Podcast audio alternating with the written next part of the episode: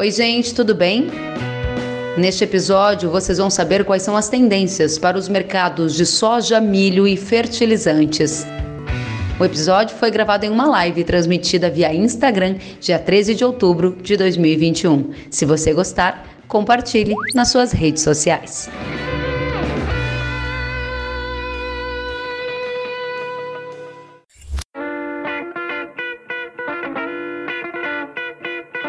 Jefferson já está aqui conosco. Seja bem-vindo, Jefferson. Tudo bem? Olá, Kellen. Você me ouve? Tudo bem, Jefferson? Te ouço Tudo sim. Como bem. você está? Tudo bem e você?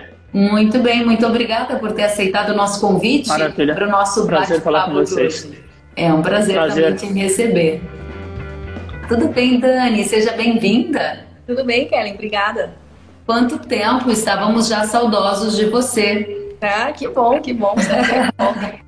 Perfeito, então Jefferson, Dani, toda a nossa audiência de todo o Brasil, obrigada pela companhia. E esse tema foi escolhido pela nossa audiência e foi o mais votado, ou seja, foram os mais votados. Soja e milho de um lado, fertilizantes do outro. E eu quero começar já com você, Dani, trazendo a nossa atualização do cenário de grãos, porque o pessoal está muito atento ao cenário de fertilizantes e de custos altos. E a pergunta que vem é: será que o preço daquilo que eu produzo, da soja, do milho, vai ficar mais? Porque o custo está subindo. E será que o preço da commodity vai subir? Conta pra gente onde nós estamos, que fatores que importam. É, o produtor sempre quer saber, né, para onde vai os preços. De preferência, quer que a gente dê uma resposta. Esse preço vai para cima. É, gostaria que a resposta fosse tão simples, nunca é, né? Sempre são muitos fatores envolvidos. É, no caso da soja, Kellen, eu vejo nesse momento que a gente já caiu bastante em Chicago. Talvez haja ainda um espaço para cair um pouquinho mais, mas me agradou hoje o fato de o contrato novembro ter parado em 11,84,50. Então ele não rompeu um suporte lá de 11,84 feito no fim de março. Ele bateu ali e voltou a subir um pouquinho. Então isso, isso tecnicamente é positivo. Claro que aqui no Brasil a gente tem ainda fatores como é, o dólar, né, que tem ajudado, está firme, e os prêmios de exportação também. Mas assim, olhando no curto prazo, que eu chamo de curto prazo é até dezembro, eu não acredito que a gente vá ter preços de soja tão altos como tivemos no mesmo período do ano passado. Por quê? Porque no ano passado o Brasil estava praticamente sem estoques. Então nós tivemos aquela alta muito firme, quase chegando a 200 e o produtor torcendo para chegar a 200 reais a saca, porque naquele momento o Brasil já não tinha soja e o mercado interno estava descoberto. Então ele veio muito firme, oferecendo preços muito mais altos para originar. Então eu acredito que a gente não tenha essa tendência nesse ano, porque nós tivemos uma safra maior, nossas exportações não estão tão firmes como poderiam estar com uma safra de 137 milhões de toneladas, então eu acredito que não devemos subir como subimos no ano passado. Por outro lado, acredito que Chicago já tenha caído bastante até esse momento. Muito bem. Em relação ao milho, só para na sequência a gente passar para o Jefferson, primeira resposta que você traz é que há sinais de que não haveria muito espaço para altas significativas e a Dani coloca aqui para a soja dois fatores principais. Os estoques estão mais confortáveis do que estavam há um ano e as exportações estão mais frágeis do que estavam na mesma época do ano passado. Para o milho, o cenário também é semelhante ou você enxerga um fôlego para o grão? No milho, nós temos um cenário que eu diria surpreendente nesse momento, já de algumas semanas para cá, de alguns meses, na verdade, para cá, que é o milho caindo, o preço do milho no Brasil caindo, é mesmo com a enorme quebra da safrinha que nós tivemos. Por que isso tem acontecido? Né? Mesmo com quebra da safrinha, mesmo com o dólar firme, o milho não está indo a 100 reais ou a 120 reais, como alguns produtores chegaram a sonhar. Né? É, a demanda interna, por incrível que pareça, está fraca, ela está recuada. Nesse momento, ela ainda está suprida por entrega de contratos fechados anteriormente de milho brasileiro e também recebendo milho importado, não tem vindo ao mercado. Quando vem, ela vem é, da mão para a boca, só originando pequenos volumes. O produtor também não quer vender, então isso trava a comercialização, mas trava num nível de preço mais baixo. Eu, se fosse produtora de milho, e especialmente nos estados que tiveram uma quebra muito grande, ou mesmo no Mato Grosso que não teve uma quebra tão grande assim, mas que precisa carregar esse milho até julho do ano que vem, quando entrar a safrinha nova, eu não venderia nesses preços. Eu seguraria. Eu acho que o mercado interno está é, de bobeira aí nesse momento, porque os preços vão subir mais para frente, sim, por falta de oferta. Mesmo que Chicago recue, nós teremos no Brasil um descolamento de preço no milho, que é comum e nesse ano deve ser ainda maior, porque realmente nós não temos muito milho no mercado, então eu vejo tendência de preços mais firmes para o milho mais para frente. Interessante, Dani. Muito obrigada pelo primeiro cenário que a Dani traz aqui para a gente, apontando uma tendência altista para milho e de estabilidade ou até um viés levemente baixista para soja, certo, Dani? Exatamente. Bom, se esse é o contexto, eu quero saber de você, Jefferson, se teremos um fôlego nos preços dos fertilizantes que vem de uma escalada nos últimos meses. Conte pra gente. Oi, Kelly. Então, a notícia não é muito boa, infelizmente, né? O produtor aí tá vendo dia após dia as cotações subindo. É, eu recebo diariamente três, quatro atualizações algo que não é comum. Né? No mercado de fertilizantes não é muito comum essa mudança tão repentina. Isso que nós estamos vendo agora é realmente algo é, inédito, poderia se dizer assim. Em 2008 tivemos alguma coisa parecida, mas agora realmente essa escalada no mês de setembro, sobretudo para a ureia, ela foi muito forte. É, pelos meus cálculos aqui, 65% de aumento da ureia, só em setembro. No ano já acumula 160%. Ou seja, realmente é algo muito complicado para o produtor que ainda não comprou para o safrinha. Nós estamos prestes aí a terminar com a janela, o produtor ainda precisa comprar, ele vai encontrar um cenário bem complicado e as perspectivas elas não são muito boas. Por que não são boas? Primeiro, nós temos uma pressão alta do gás natural, certo? Que acaba tendo um impacto importantíssimo e ele deve, quem sabe, continuar até o final do ano, ainda mais com a chegada do inverno no hemisfério norte, a utilização é maior. E o segundo ponto, uma China que já sinaliza cada vez mais uma retirada, uma ausência do mercado. É, hoje eu recebi algumas informações que aquela especulação está cada vez mais próxima de acontecer. Ou seja, realmente uma paralisação das exportações. O mercado trabalhava com vários cenários. Um seria já no mês passado, não houve. Um outro cenário seria o final do mês de outubro, início de novembro. Pelo que nós estamos acompanhando, hoje inclusive saiu uma notícia importantíssima, nós podemos ver uma China ausente já no final de semana, no dia 15. Qual isso é importantíssimo. Importantíssima que saiu hoje, que te faz pensar que isso possa ocorrer até o fim de semana? É, porque agora eles vão passar por um processo de expansão lá, os fertilizantes do modo geral. E cada vez mais nós estamos vendo o quê? Uma produção de fertilizantes interna caindo na China. Isso não é de hoje. Isso está acontecendo já há algum tempo. Né? E agora, claro, se intensificou por conta de uma crise energética que a China vem passando. Ela não, ela vem passando e quem sabe isso pode se agravar até o final do ano. Então essa notícia que tem inspeção até o final de semana, o mercado está preocupado com as entregas do leilão do tender indiano. Né? Nós fizemos um tender, a Índia fez um tender recentemente, aproximadamente 730 mil toneladas foram adquiridas. E grande parte dessa ureia possui origem chinesa. Né? A China é o maior parceiro comercial da Índia no quesito ureia. A grande parte do consumo da ureia indiana vem dos chineses. Então nós estamos vendo essa complicação aí no mercado e eu acredito que nós podemos ver preços mais elevados para a ureia, sobretudo, e aí vai puxar nitrato de amônio, sulfato de amônio, vai levar na carona. Relação de troca que estava 40 sacas, eu levo referência médio norte do Mato Grosso, 40 sacas no final de abril, está passando agora para 90 sacas de milho safrinha 22. Né? Essa informação chega a ser chocante. Volte a repetir, é. por favor. De 40 sacas, qual é a relação que você está destacando aqui com no... qual fertilizante?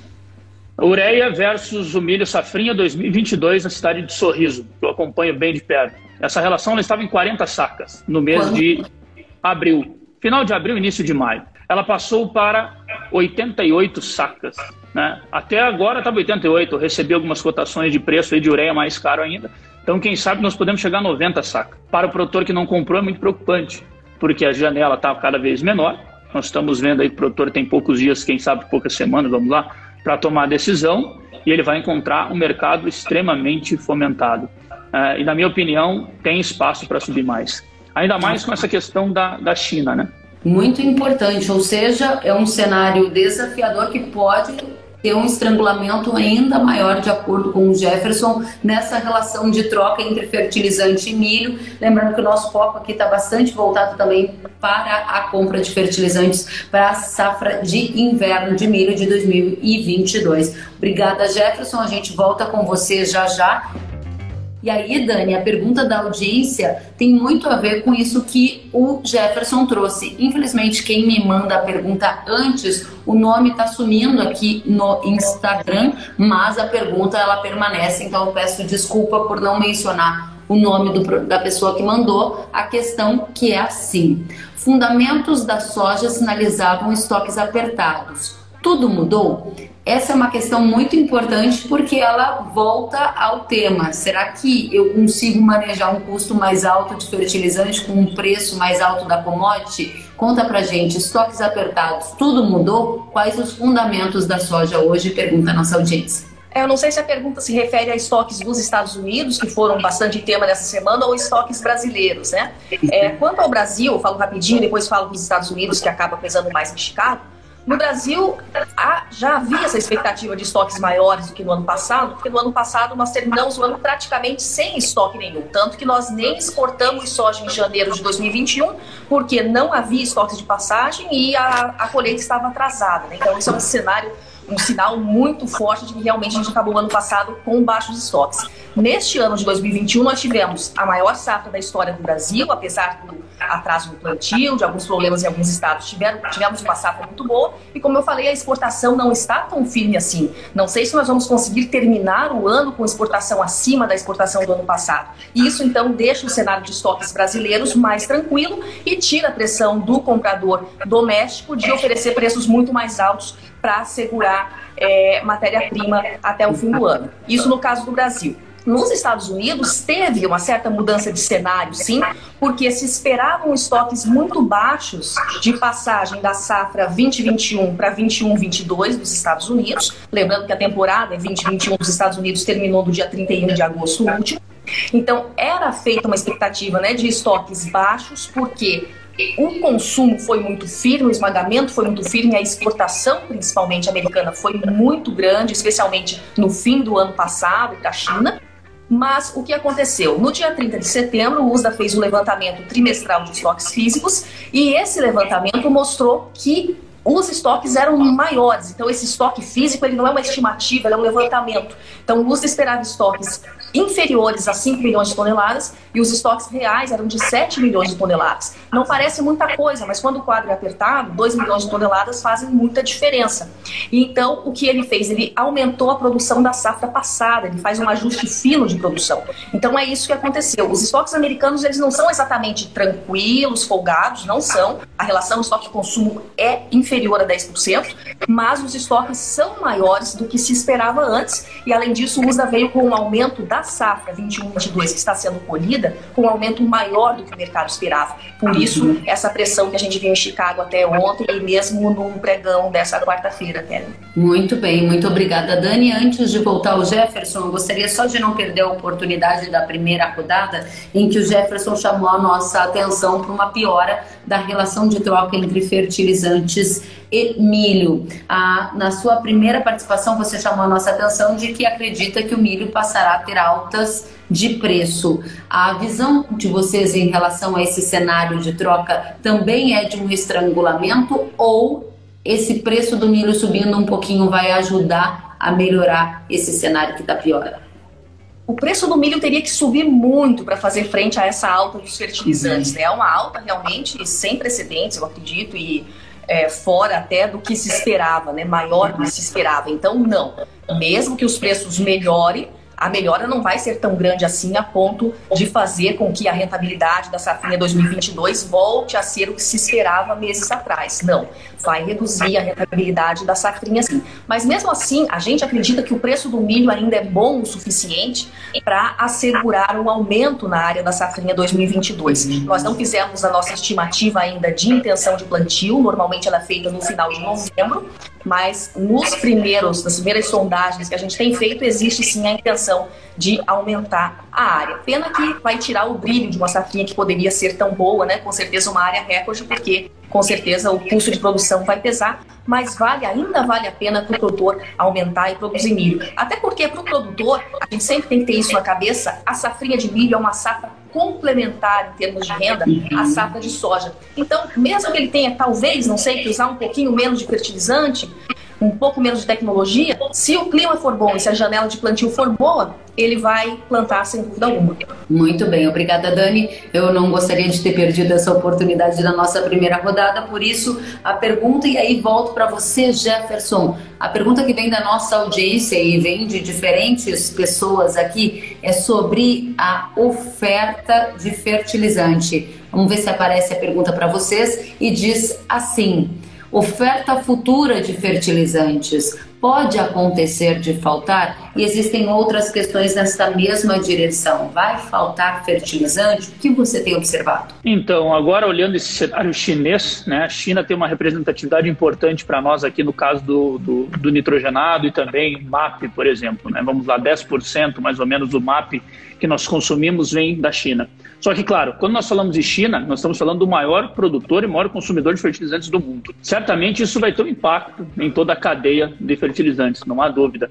E, claro, existe sim, não só no caso de fosfatados, mas o meu maior, a minha maior preocupação hoje, ela está no cloreto de potássio. Né? Por quê? Nós temos poucos países produtores. Nós olharmos a produção global se concentra em três países, a grande maioria, e nós estamos vendo o quê? Uma possível é, restrição maior da oferta da Bielorrússia. Por quê? Por conta de problemas diplomáticos envolvendo a União Europeia, Estados Unidos e Bielorrússia. Isso pode se estender para o ano que vem. A Bielorrússia responde por 18 a 20% do cloreto de potássio produzido no mundo. Nós não vamos conseguir produzir esse cloreto do dia para a noite, não é assim que funciona. A produção ela leva tempo, os estoques para se recompor também levam tempo. Nós não podemos esquecer que o Brasil esse ano deve entregar aí acima de 44 milhões de toneladas de fertilizantes. A gente não pode esquecer isso. Então o crescimento é muito grande nos últimos dois anos. Nós estamos falando de mais ou menos 8 milhões de toneladas a mais no mercado brasileiro. É muita coisa. É muita coisa. Então, realmente existe a possibilidade, nós não trabalhamos, nós não descartamos mais a possibilidade. Se você comentasse comigo, vamos supor, no início do ano, etc., eu poderia falar para você: olha, é uma especulação, isso já aconteceu outras vezes.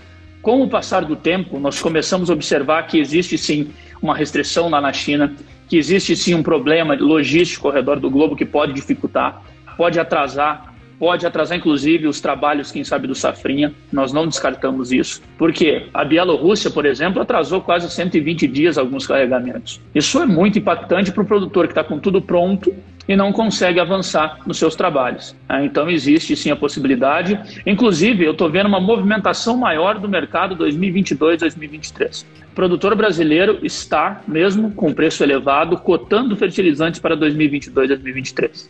Ou seja, está instalado um risco. Você usou, eu vou precisar fazer uma intervenção. O produtor está cotando fertilizante para 2022 e você diz que há uma movimentação no mercado de tentar acelerar o negócio para 2022. Em contrapartida, eu tenho ouvido de que não há muito interesse da indústria em fechar negócios, dado a dificuldade de precificar e dado o risco de não cumprir o contrato. Os negócios estão sendo cotados, mas não estão sendo realizados? É, você tem uma dificuldade maior. As indústrias realmente estão muito mais cautelosas. Pelo que eu converso diariamente com o pessoal, eles estão mais cautelosos. Não é só no Brasil, é no mundo inteiro. Não é um movimento nosso aqui que nós estamos colocando, ou as empresas estão colocando. Isso é um movimento global. As empresas estão cautelosas e isso, claro, pode deixar o mercado mais é, fomentado ainda. Porque você está restringindo a oferta lá para frente. Poucas empresas estão arriscando. E, consequentemente, você pode ter um ágio maior. Ou seja, o preço agora pode ser menor, vamos lá, do que o preço futuro.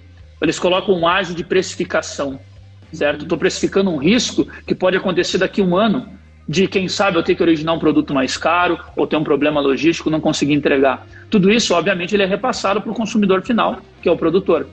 Então, o produtor hoje ele vai encontrar, quem sabe, uma dificuldade maior aí de é, fechar negócio propriamente dito para 2022, 2023. É um Muito problema bem. que está acontecendo. Nos negócios que vocês têm acompanhado, nos clientes de vocês, há um percentual que já conseguiu fechar negócios para 2022, Jefferson? Olha, nós tivemos, tivemos uma movimentação grande, pelo, sobretudo aqui de clientes nossos, olhando em maio desse ano cloreto de potássio. Mato Grosso fechou bastante cloreto de potássio em maio. Por quê? Porque o preço não era tão alto ainda. E a relação de troca, até uma relação teórica, porque não estava saindo negócio, era uma relação historicamente favorável.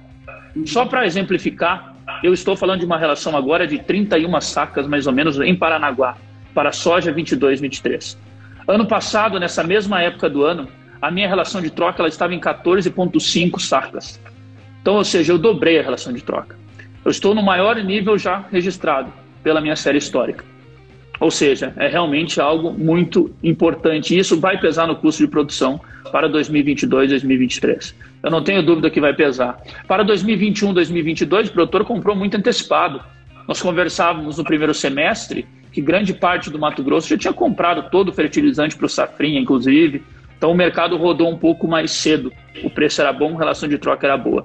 Agora, para 2022, 2023, o produtor vai encontrar um grande desafio. É, realmente o pessoal quer entender como vai estar o mercado de grãos para tentar fazer frente a esse desafio do mercado de fertilizantes. O Decoleto pergunta, Jefferson, crise energética na China, embargos na Bielorrússia, frete marítimo, furacão nos Estados Unidos, cotação do dólar. Estamos no fundo do poço com relação aos fertilizantes? Pergunta o Coleto. Olha, eu não sei se chegamos no fundo. Quem sabe temos mais um pouco ainda para ir até o fundo. É, tem muitos acontecimentos até o final do ano, para o primeiro semestre, primeiro trimestre do ano que vem. Eu não apostaria que chegamos no fundo do poço. Eu acho que tem mais coisas para acontecer ainda, ainda mais se essa crise chinesa ela for realmente longa, como o mercado está esperando. Né? Algumas expectativas dizem que a China vai deixar de exportar até junho do ano que vem. Então você imagina o impacto que isso traz para o mercado global de fertilizantes. Ele é muito importante. Além disso, a gente tem novamente a Bielorrússia brigando com a União Europeia, brigando com os Estados Unidos, semana após semana, as relações ficam mais estreitas. Existe uma possibilidade, quem sabe, de termos uma crise maior para o cloreto ano que vem. O mercado não descarta isso. Até por isso que os produtores cooperativos estão fechando o cloreto, porque existe esse risco. Certo? Então ele está tentando o quê? Mitigar essa possibilidade de chegar lá no ano que vem sem produto. Então, a medida que ele está fazendo é antecipando. A, a minha concepção é a seguinte: nós temos agora uma relação de troca muito elevada. Isso é um fato, não tem nem o que discutir. A relação de troca ela rompeu todos os patamares históricos. Então, o produtor ele tem que tomar muito cuidado se ele vai assumir essa posição agora ou não. Nós temos aí, quem sabe, uma janela de um ano praticamente, vamos lá, um pouco menos, para o produtor tomar a decisão. Então a decisão dele vai ter que ser pautada muito na, na, na, questão do fluxo de caixa dele. Será que ele quer correr esse risco até lá? É uma decisão bastante difícil. Não é uma decisão tão lógica assim. É bem, o momento exige cautela. Né? O momento é exige verdade. cautela. E dentro dessa dificuldade de tomada de decisão, a nossa audiência gosta de conhecer a opinião dos profissionais que passam por aqui. Há um cenário em que a relação de troca é uma das piores da história entre o fertilizante e a soja, entre o fertilizante e o milho. Você trouxe esse dado para a gente. É hora de fechar, porque o risco da falta é muito grande. Você mesmo disse que talvez não tenhamos chegado ao fundo do poço ou não. Dado que está ruim, é melhor esperar porque pode ser que melhore. O que vocês estão dizendo para os clientes de vocês, Jefferson? Então, o primeiro ponto é o produtor ele vai ter que ver as condições lá na frente para comprar. Como você mesmo mencionou, tem intenção, mas as empresas estão precificando esse risco. É, primeiro passo é isso. Segundo, a conta é, da soja 22, 23 quem sabe ela pode piorar um pouco também. Então a relação de troca hoje é elevada, mas ela pode ser um pouco mais elevada. É, na minha concepção, o produtor, quem sabe, pode fechar uma parcela, deixar uma outra aberta. É, eu não me posicionaria em 100%. não me posicionaria. Eu acho que tem muita coisa ainda pela, pela frente, a relação de troca está muito elevada, então eu não me posicionaria em 100%. Uma parcela, quem sabe, para mitigar esse risco, poderia ser uma alternativa. Muito bem, então fazer uma venda parcelada para tentar aceitar na média é o que o Jefferson é. nos indicando. Infelizmente, a gente está com um probleminha de conexão com a Dani e vamos continuar a nossa conversa. Pessoal do Pará, da região transamazônica, nos acompanhando, Alice Franca, o Lucas da Amazônia argumentando aqui que a Amazônia também é rica em minerais. E aqui tem mais uma pergunta da audiência para você. Jefferson diz assim: é do ELD. Jefferson, você vê fontes de nitrogênio alternativas como o UAN, é assim que fala, Jefferson? Sim, sim. Uhum. Essas fontes conseguiriam aliviar um pouco as demandas aqui no Brasil para a safrinha e para o trigo inverno? É, é, o seguinte, todos, todos os nitrogenados eles acompanham a alta, né? É difícil você tirar um, um nitrato, vamos supor, o nitrato de amônio ele estava um pouco mais tranquilo, já subiu 70 dólares na semana, o sulfato de amônio também. Então é difícil você pegar e destacar um produto que vai, vamos lá, entre aspas, salvar o problema. Não vai ter. Ainda mais essa ligação estreita que nós temos entre gás natural, petróleo e produção de nitrogenados. É, não é segredo para ninguém que o gás natural que vem trazendo essa pressão grande no mercado internacional. É, as cotações na Europa e nos Estados Unidos vêm buscando aí patamares nunca vistos, que é impressionante até mesmo. Nós não chegamos nem no pico de consumo da Europa. Agora você imagina, nós tivemos algumas plantas fechadas por lá. Uhum. A CIEF fechou planta, a Yara fechou planta, empresas na Ucrânia fecharam plantas porque é inviável produzir. Você tem um custo expressivo, um custo elevado de produção, consequentemente você inviabiliza a produção do fertilizante, do nitrogenado. E aí, óbvio, você cai numa escassez da oferta. A França está passando por esse problema agora, porque o custo é tão elevado que não está compensando para o produtor comprar. Uhum. Qual que vai ser a possibilidade? Quem sabe reduzir a aplicação de fertilizantes ou tirar o ímpeto de, de produzir, né? aumento de área, etc. A Europa está vivendo isso na pele agora. A Argentina, quem sabe, pode também sofrer um pouco esses impactos de custo elevado para o milho, é, nós temos que olhar os Estados Unidos, que está prestes também, os Estados Unidos estão prestes a, a decidir, quem sabe em dois meses, se vão plantar soja, milho, trigo, e o custo de produção vai ser um fator decisivo, não há dúvidas. Muito bem, obrigada Jefferson. Dani, muitas perguntas para você chegaram aqui, não tem nenhum problema, fique tranquila, a gente vai esperar suas respostas aqui. E a pergunta direcionada ao preço do milho. Veja que a audiência quer saber se tem espaço para subir o valor da saca do milho para safra verão. Que pergunta difícil, hein? É, a safra de verão certamente vai ser um dos fatores que vai influenciar não só, obviamente, os preços da própria safra de verão, como desse resto de safrinha que alguns produtores ainda seguram é, neste fim de 2021. Se a safra de verão vier cheia, eu acredito, obviamente, que fique mais difícil para os preços do milho agirem, porque aí sairia essa pressão que principalmente os consumidores do sul do Brasil têm em buscar milho no Mato Grosso ou na Argentina, no Paraguai, né? Então, se a safra de verão vier cheia, com certeza a gente pode ver uma pressão mais firme aí, baixa nos preços do milho. Mas é aquela coisa, a gente começou de verão é, com o plantio em linha, com boas chuvas no sul do Brasil, especialmente no Rio Grande do Sul, mas estamos num ano de laninha, aparentemente, e aí pode ser que ocorram problemas. É, eu acredito que se houver uma quebra de safra, da safra de verão, então, aí sim a gente veria uma, um aumento bem é, expressivo dos preços do milho, mas, por outro lado, se a safra vier cheia, aí fica menor a nossa chance de ver preços mais firmes para o milho nesse fim de ano e começo de 2022. Muito bem, vamos a mais uma pergunta para você, Dani, aproveitando que a gente consegue ouvi-la nesse momento.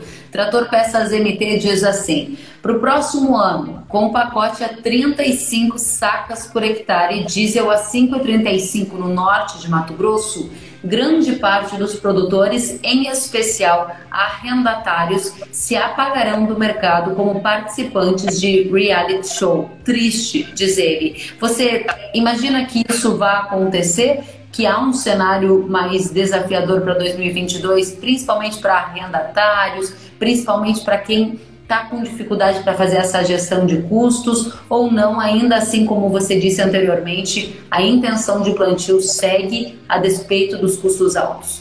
Kelly, pelo que a gente tem levantado, especialmente os nossos clientes no Mato Grosso, uma parte muito expressiva dos fertilizantes da safrinha já foi comprado. Claro que sempre fica a dúvida se vai ser entregue com todas essas questões aí complexas que o, que o Jefferson levantou, mas a gente não vê uma redução expressiva de área de safrinha no Mato Grosso.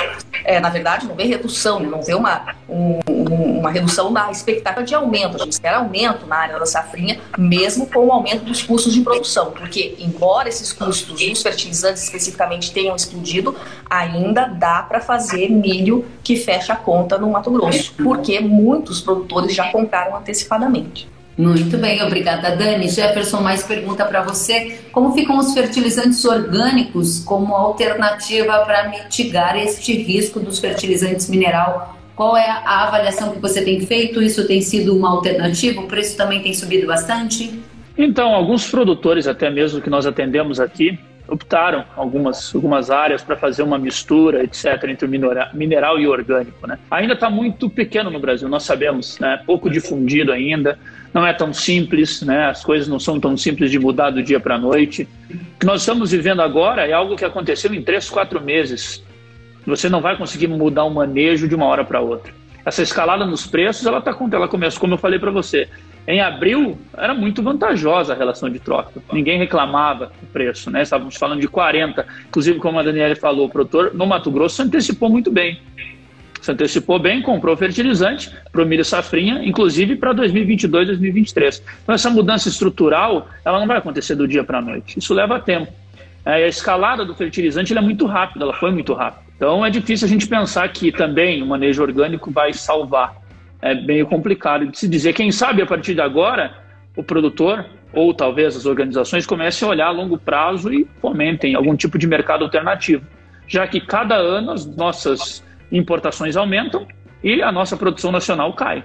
Então, quem sabe pode ser uma alternativa pensando no futuro. Para o curto prazo, eu não consigo ver muita mudança. Muito bem. Jefferson, conte pra gente. Você observou que a escalada de preço dos grãos impactou na formação dos preços do fertilizante, assim como está dizendo o Samuca. É, na verdade é o seguinte, o preço elevado do grão, ele faz com que o produtor aumente a área, invista mais na lavoura, porque ele quer obter melhores resultados. E o impacto disso é o que? O aumento na demanda do fertilizante. Foi isso que aconteceu nós vimos essa mudança não só no Brasil, mas uma mudança global. Os preços atrativos das commodities agrícolas levam ao aumento de área e a consequência disso, óbvio, é o consumo de fertilizantes também ser elevado. E do outro lado, o que, que você tem? A oferta não conseguiu acompanhar esse aumento expressivo do lado da demanda. E o pior de tudo, né, que nós falamos, é aquela famosa tempestade perfeita para o preço tão elevado. Nós tivemos, de um lado, o gás natural, buscando os maiores níveis históricos, um furacão nos Estados Unidos, como foi mencionado também, que teve problema, que elevou o preço por lá. Nós tivemos uma China que agora, quem sabe, não vai produzir. Então, tudo isso leva a um preço maior do fertilizante. Claro, o aumento de área é um, um papel importantíssimo nisso, é importantíssimo. Porque o produtor aumentando a área, ele consome mais fertilizantes, investe mais na lavoura e o preço proporciona isso. É importantíssimo.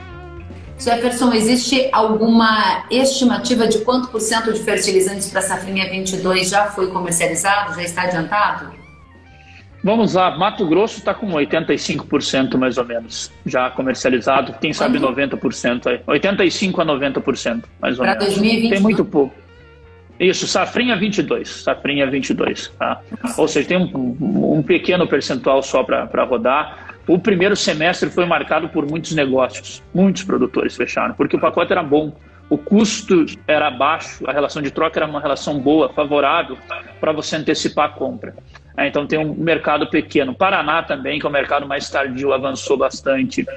Alguns locais preocupam, alguns locais mais regionais preocupam, tem 30%, etc. Mas a grande. Por exemplo, eu acompanhei Goiás, pelas minhas contas aí está um pouco mais atrasado estado de Goiás e Mato Grosso do Sul. Inclusive o Paraná esse ano impressionou, foi o estado que acabou impressionando aí, que acompanhou o Mato Grosso. O Paraná não é de comprar tão antecipado e comprou bastante antecipado.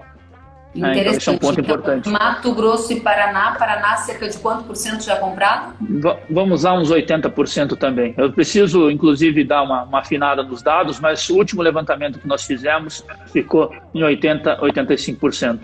Muito certo? bem. E isso é importantíssimo, é só mais um, um, pontinho, é importantíssimo agora esse, esse resto, porque o produtor que não comprou ainda, ele vai começar a fazer conta ponto a ponto. Será que compensa aumentar aquela área que eu iria aumentar? Né? Será que eu vou investir um pouco menos na lavoura? Vou colocar um, colocar um pouco menos de potássio, etc. Então ele vai, vai fazer conta com mais carinho, assim podemos dizer. Muito bem, muito bem. A gente tem aqui a participação de muita gente perguntando sobre essas vendas antecipadas, a relação de troca de fertilizante para soja. O Jefferson já respondeu algumas dessas perguntas no começo da nossa live, live que vai ficar salva aqui no feed do Instagram e também vai estar disponível em todas as plataformas de podcast ainda hoje. A Dani, infelizmente, a gente teve uma dificuldade de conversar com ela. Eu vou tentar uma última vez, Jefferson, antes da gente encerrar encerrar e aí sim, se Maravilha. a gente conseguir ouvir a Dani, a gente fecha. Vamos ver. Dani, você consegue nos ouvir? Que coisa, não deu certo. Tudo bem. Muito obrigada a Dani a G Rural pela possibilidade de estar aqui conosco, de trazer a visão da empresa. Mesma coisa, Jefferson, obrigada a você, a Agriinvest, pela participação. Muito obrigada por responder as perguntas da nossa audiência e fica o convite para você voltar mais vezes. Claro, muito obrigado, agradeço a todos. Vamos acompanhar. O mercado exige agora um acompanhamento diário. Né? O fertilizante nunca foi tão volátil do jeito que está, então precisamos acompanhar de perto. Obrigada, Jefferson. Obrigada, Dani. Obrigada a todos. Até a próxima.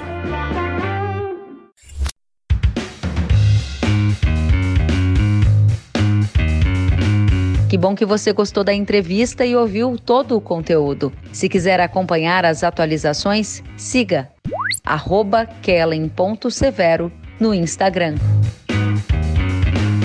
Até a próxima!